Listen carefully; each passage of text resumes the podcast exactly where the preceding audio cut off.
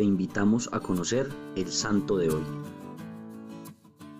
Bautizado con el nombre de Winfrido, nació en el 680 en Inglaterra. Trabajó como director de la escuela de Winchester, donde escribió la primera gramática italiana realizada en Inglaterra. Fue ordenado sacerdote en el año 716 y se dedicó al estudio de la Biblia, hasta que en el 718 el Papa Gregorio II le permitió llevar la palabra de Dios a todo el continente.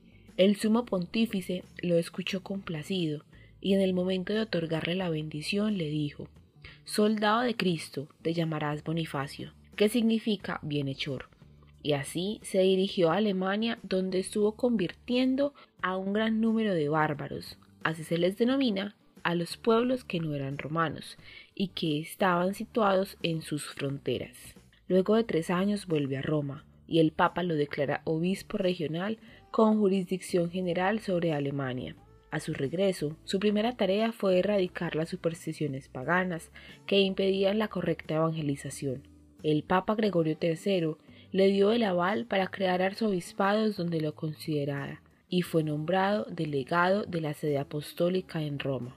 El 5 de junio del año 754, cuando el santo se disponía a realizar una confirmación en masa en la víspera de Pentecostés, apareció una horda de paganos hostiles que atacó al grupo brutalmente con lanzas y espadas. Dios salvará nuestras almas, se escuchó gritar a Bonifacio, y alzó el Evangelio a modo de protección.